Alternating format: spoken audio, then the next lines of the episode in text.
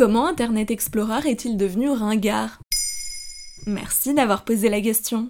Le mercredi 15 juin 2022, le géant de l'informatique américain Microsoft a débranché Internet Explorer, son navigateur historique. À la fin des années 90 et durant les années 2000, il était pourtant la référence en la matière. Il a même concentré jusqu'à 95% du trafic mondial en 2004 contre moins d'un pour cent avant sa fermeture selon le site irlandais StatCounter. Comment son déclin a-t-il commencé? L'une des premières explications à la fin d'Internet Explorer est juridique. Créé en 1995, il a alors pour principal concurrent Netscape. Pour le devancer, Microsoft va installer Internet Explorer par défaut sur tous ses ordinateurs.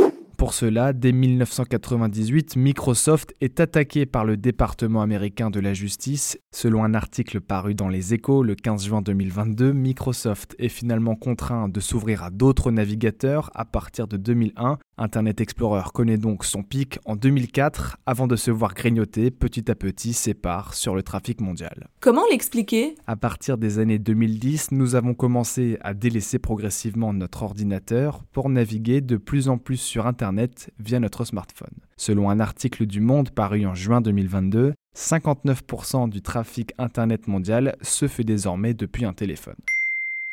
Or sur nos smartphones, ce sont Google Chrome et Safari installés par défaut respectivement sur les téléphones Android et ceux de la marque Apple qui se sont imposés.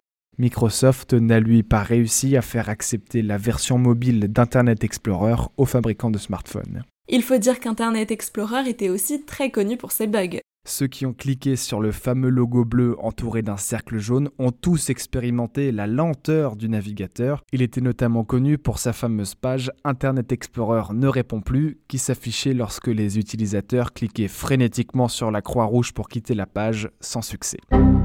Selon l'article du Monde, Internet Explorer était également la bête noire des développeurs web car le navigateur ne prenait pas en compte les standards de son époque. Il était donc presque impossible d'y développer des pages ergonomiques pour son site Internet. Surtout, Internet Explorer n'était plus vraiment sécurisé. En 2010, une faille de sécurité sur sa sixième version a été exploitée pour organiser une série de cyberattaques. Plusieurs pays ont alors recommandé d'arrêter d'utiliser Internet Explorer. En 2019, dans un article paru sur le blog de Microsoft, son expert en cybersécurité a lui-même conseillé aux utilisateurs de se reporter sur Microsoft Edge pour naviguer en sécurité. Depuis 2015, c'est lui qui a remplacé Internet Explorer comme navigateur web par défaut sur les appareils de la marque. Voilà comment Internet Explorer est devenu ringard. Maintenant, vous savez, un podcast écrit et réalisé par Jules Hauss. Ce podcast est disponible sur toutes les plateformes audio et pour l'écouter sans publicité, rendez-vous sur la chaîne Bababam Plus d'Apple Podcast.